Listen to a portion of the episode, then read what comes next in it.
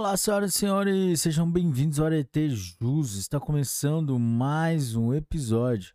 E hoje, nosso convidado especial será a lei número 12.318, que trata sobre alienação parental e altera o artigo 236 da lei número 8.069. Galera, mas antes de começarmos, não se esqueça de se inscrever no nosso canal, deixar o like nesse vídeo e compartilhar com seus melhores amigos e ativar o sininho. Vamos lá? Artigo 1. Esta lei dispõe sobre a alienação parental. Artigo 2. Considera-se ato de alienação parental a interferência na formação psicológica da criança ou do adolescente, promovida ou induzida por um dos genitores, pelos avós ou pelos que tenham a criança ou adolescente sobre a sua autoridade, guarda ou vigilância, para que repudie genitor ou que cause prejuízo ao estabelecimento ou à manutenção de vínculos com este. Parágrafo único. São formas exemplificativas de alienação parental, além dos atos assim declarados pelo juiz ou constatados por perícia, praticados diretamente ou com auxílio de terceiros. Inciso 1. Realizar campanha de desqualificação da conduta do genitor no exercício da paternidade ou maternidade. Item 2. Dificultar o exercício da autoridade parental. Inciso 3. Dificultar contato de criança ou adolescente com o genitor. Inciso 4. Dificultar o exercício do direito regulamentado de convivência familiar. Item 5. Omitir deliberadamente a genitor informações pessoais relevantes sobre a criança ou adolescente, inclusive escolares, médicas e alterações de endereço. Inciso 6. Apresentar falsa denúncia contra genitor, contra familiares deste ou contra avós, para obstar ou dificultar a convivência deles com a criança ou adolescente. Inciso 7. Mudar o domicílio para local distante, sem justificativa, visando a dificultar a convivência da criança ou do adolescente com outro genitor, com familiares deste ou com avós. Artigo 3. A prática de ato de alienação parental fere direito fundamental da criança ou adolescente de convivência familiar saudável, prejudica a realização de afeto nas relações com o genitor e com o grupo familiar, constitui abuso moral contra criança ou adolescente e o descumprimento dos deveres inerentes à autoridade parental ou decorrentes de tutela ou guarda.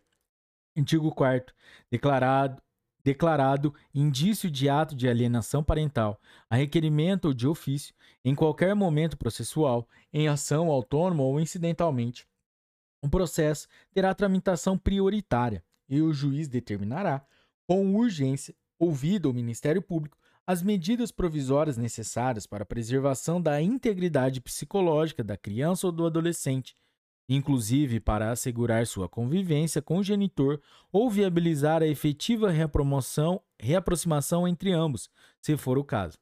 Parágrafo único.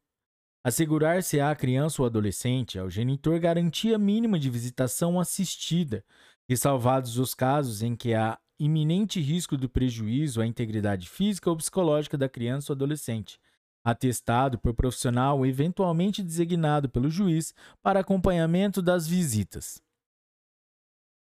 Artigo 5 Havendo indício da prática de ato de alienação parental, a ação autônoma ou incidental, o juiz, se necessário, determinará perícia psicológica ou biopsicossocial. Parágrafo 1. O laudo pericial terá base em ampla avaliação psicológica ou biopsicossocial, conforme o caso, compreendendo, inclusive, entrevista pessoal com as partes, exame de documentos dos autos, histórico do relacionamento do casal e da separação cronologia de incidentes, avaliação da personalidade dos envolvidos exame da forma como a criança ou adolescente se manifesta acerca de eventual acusação contra genitor. Parágrafo 2. A perícia será realizada por profissional ou equipe multidisciplinar habilitados, exigido, em qualquer caso, aptidão comprovada por histórico profissional ou acadêmico para diagnosticar atos de alienação parental. Parágrafo 3. O perito ou equipe multidisciplinar designada para verificar a ocorrência de alienação parental terá o prazo de 90 dias para apresentação do laudo, prorrogável exclusivamente por autorização judicial baseada em justificativa circunstanciada. Artigo 6.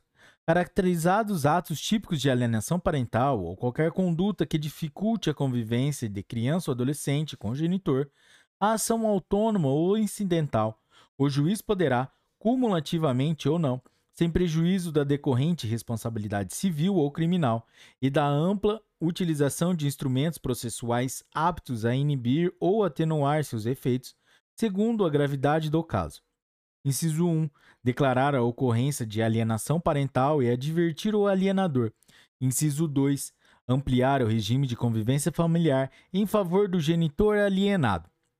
Inciso 3. Estipular multa ao alienador. Inciso 4. Determinar acompanhamento psicológico e ou biopsicossocial.